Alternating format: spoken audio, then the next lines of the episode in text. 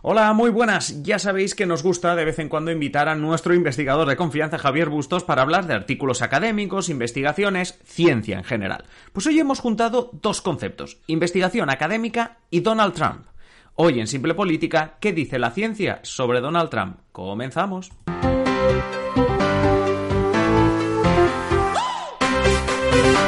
Habla Adrián Caballero y esto es Simple Política, el podcast que trata de simplificar y traducir todos esos conceptos, estrategias y temas que están presentes cada día en los medios y que nos gustaría entender mejor. Como os decía en la intro, lo primero que vamos a hacer es saludar a ese investigador de confianza que nosotros tenemos, al periodista Javier Bustos. Javier, ¿qué tal? ¿Cómo estás? Buenas, Adrián, ¿qué tal? Bueno, pues de vuelta, de vuelta. De vuelta, de vuelta. Aquí nos, nos, encanta tenerte por lo que decía yo en la introducción, ¿no? Por, por eso que juntamos la, la, investigación académica, la ciencia y sobre todo lo que más nos gusta en este podcast, la política.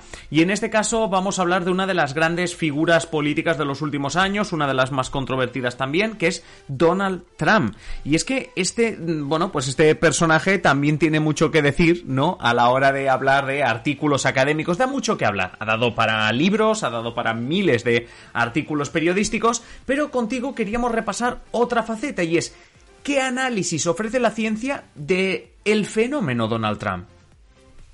Exacto. Eh, como bien dice, Donald Trump es una de las personas, bueno, políticos más controvertidos de, de los últimos 5 o 10 años. Y eh, la ciencia no ha tardado mucho en analizar las diferentes facetas del expresidente de los Estados Bueno, expresidente por ahora no sabemos lo que va, exacto, qué va a hacer. Exacto. eh, entonces, ¿qué ocurre? Bueno, si es cierto que los artículos científicos, a diferencia, en otros capítulos lo hemos explicado, a diferencia de un artículo periodístico normal o de un análisis político normal, eh, van mucho más con más retraso, pero sin embargo, la figura de Donald Trump ha acaparado mucho la, atención de la ciencia y eh, se ha publicado un gran número de, artículos vinculados a, a, esta figura, ¿no? Para situarnos y hacernos una idea en términos generales, ¿no? Si introducimos el término Trump eh, dentro del buscador Google académico, que en otro podcast lo hemos comentado, una referencia para buscar papers científicos, vamos a encontrar un millón y medio de entradas vinculadas a las diferentes análisis que se han hecho a nivel científico del presidente norteamericano. Uh -huh. Lo sí. cual es, es una muchísimo. pasada. Sí, no, no, es, es, una pasada. Es, eh, intuyo que también será como una de las figuras políticas de las que más se habla, porque, por ejemplo, ¿qué pasa si hacemos lo mismo con nuestro presidente? En el caso de que introdujéramos la misma búsqueda con el presidente Pedro Sánchez, encontraríamos 8.000 resultados. O sea, una diferencia mmm, notoria y estamos teniendo en cuenta de que ambos presidentes han coincidido en el espacio-tiempo, por lo que no se puede tener en cuenta el tiempo como una variable a la hora de decir, oye, es que claro, Trump lleva 50 años y es normal. Sí. No, no. Trump y Sánchez prácticamente han coincidido en el espacio-tiempo durante varios años.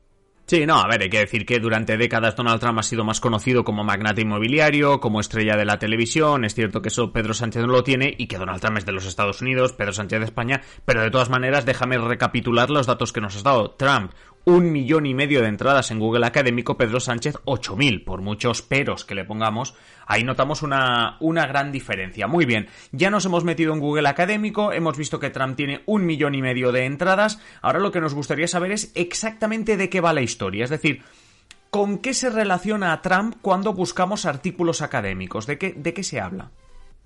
Bueno, aquí tenemos que hacer eh, un, una breve distinción, ¿no? En primer lugar, como tú bien has recordado hace un segundo, Donald Trump era un magnate inmobiliario, famoso, eh, un showman en general, y uno de los primeros resultados que vamos a encontrar es su propio libro, ¿vale?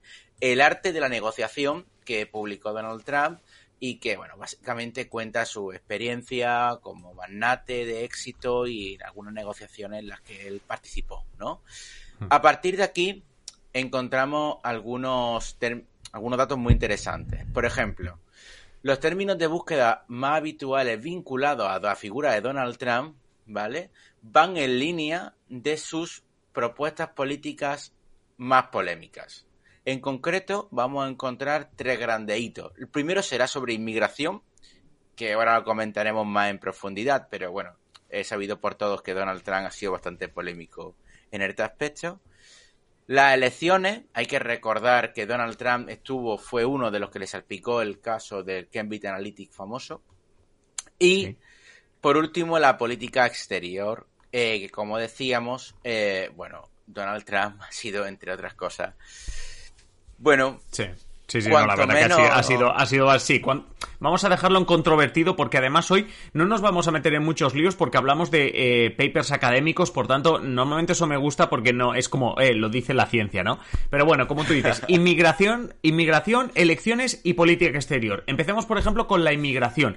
¿Cómo relacionamos o cómo la literatura académica relaciona Donald Trump y la inmigración? Pues bueno, como, como decíamos antes, Donald Trump tuvo alguna idea un tanto, bueno, estrambóticas, podríamos llamarla, y claro, desde el punto de vista periodístico, ¿no? Puede parecer normal, ¿no? Cuando hablamos del famoso muro que, que, construyó o quería construir, que todavía no está acabado, en México y demás. Y aunque todos estos conceptos nos pueden parecer sensacionalistas, el mundo académico también los recoge.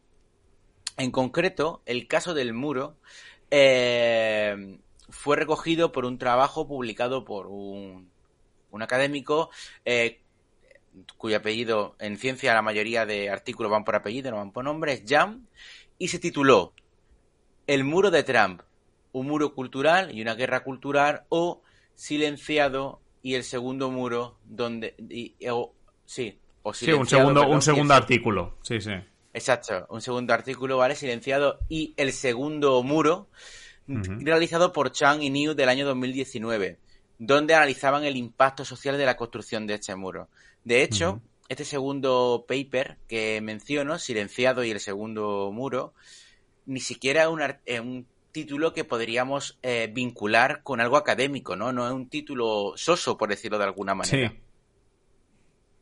Sí, la verdad que la verdad que normalmente son más sosos en, en, literatura académica, eso, eso, hay que eso hay que reconocerlo. Pero bueno, en este en este caso, bueno, pues hay un alarde un poco de, ingenio. Oye, pasamos de la de la inmigración para hablar de otro tema bastante interesante y que causó también bastante revuelo cuando ganó por primera vez Donald Trump y es cómo alguien como él pudo llegar a ganar. Así que háblanos de las elecciones, es decir, elecciones y Donald Trump en la literatura académica. Eh, en este punto. Eh es muy interesante porque eh, el mundo académico se hace eco tanto de la primera como de la segunda campaña, ¿vale? Lo cual es muy interesante porque como, como decimos, eh, perdón, de la primera campaña y de los diferentes casos que ha tenido. Como decimos, estamos ante casos muy recientes y mayormente los artículos suelen tardar más tiempo en producirse, ¿no? Pero eh, lo cierto es que los aspectos que se analizan son muy polémicos y además los títulos eh, son muy llamativos porque como decimos suelen ser bastante más sosos, ¿no? Uno de los más destacados que he encontrado, de los que más eh, citas tienen, es Hackear a la ciudadanía, perfiles de personalidad Big Data y la elección de Donald Trump, eh, que lo elaboró Roberto González en el año 2017. como digo, es súper curioso, bajo mi punto de vista, obviamente, como investigador, esta clase de títulos, ¿no? Hackear a la ciudadanía, ¿no? parece casi un documental de, Netflix, ¿no? Más que, más que un artículo científico. Y otro artículo de, mm, también sobre este tema de las elecciones que elaboró en este caso Chris Walley fue la elección de Trump y la clase trabajadora blanca, lo que nos mm. perdimos. Sí. No, no, además el título es interesante y habla de una cuestión súper interesante que es eso de cómo consiguió el voto de esa clase trabajadora.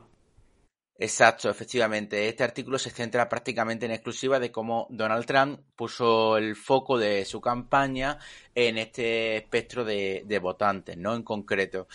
Y bueno, eh, para mi gusto es bastante, bastante llamativo.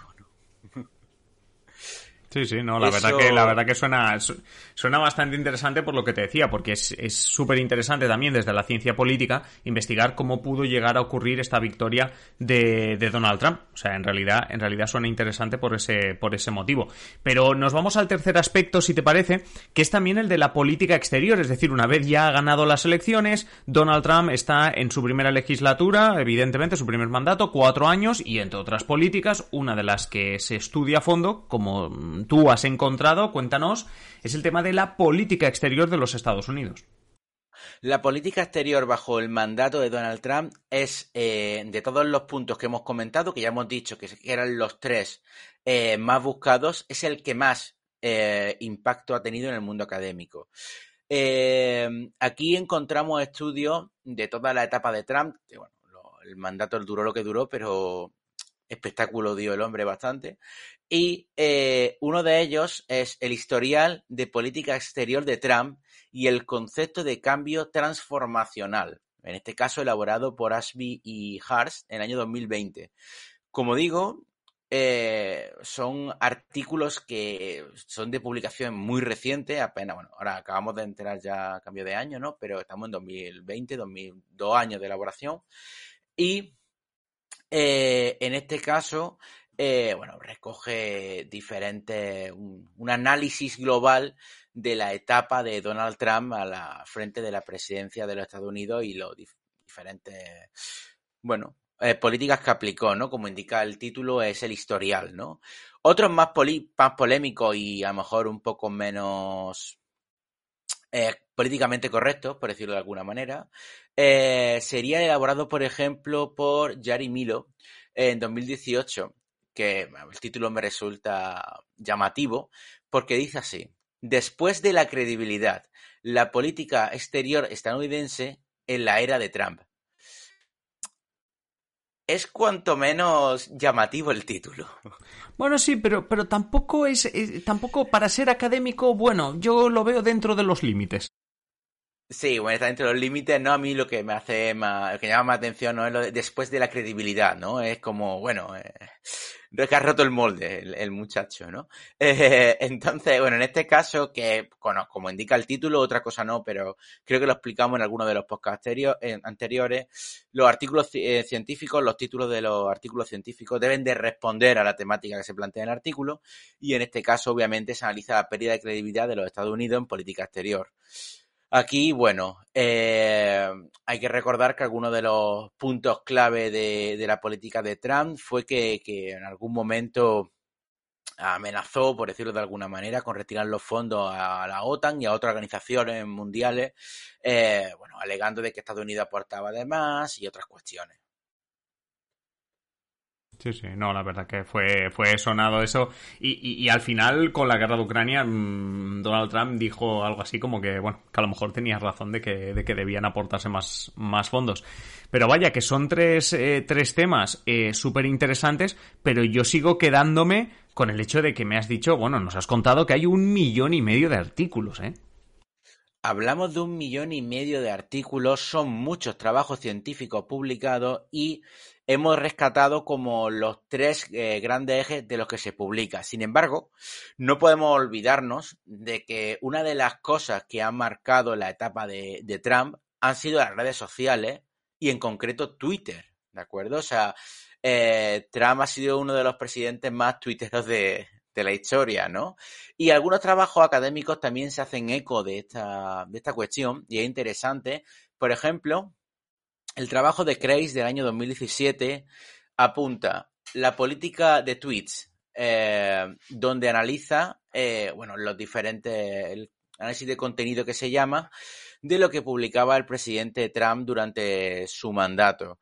Eh, bueno, él concluye que se trata de una forma de difundir el discurso populista a través del uso o el implemento de, esta red social. bueno, como todos sabemos, Trump tuvo bastantes problemas con esta red social por algunos tweets polémicos, se le canceló la cuenta en algún momento. Sí, sí, sí, bueno, estaba, estaba Elon Musk haciendo esa encuesta a, los pocos días, ¿no? De haber, de haber comprado Twitter sobre si hacía falta, o sea, si se le reinstauraba la, la cuenta o no, aunque Donald Trump realmente no, no lo ha vuelto, no lo ha vuelto a usar, pero fue clave durante, no tanto el mandato, también durante la campaña, pero durante el mandato. Y supongo que de eso va un poco también estos artículos que nos has, que nos has traído. Exacto, uno final que me gustó bastante por diferentes conceptos. Eh, eso en España también estamos acostumbrados o familiarizados quizás, ¿no?